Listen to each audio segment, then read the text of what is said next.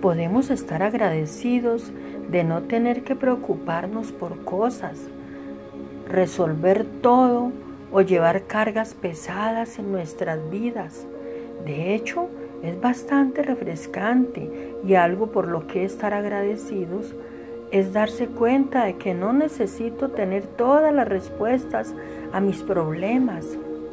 Necesitamos sentirnos cómodos diciendo, no sé la respuesta a este dilema y no me voy a preocupar por nada porque mi amado Dios tiene el control y confío en Él. Voy a descansar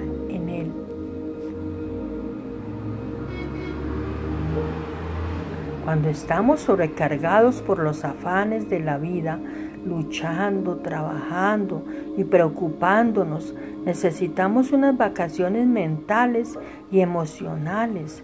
Nuestras mentes necesitan descansar de pensar en cómo resolver los problemas y nuestras emociones necesitan descansar por estar molestas.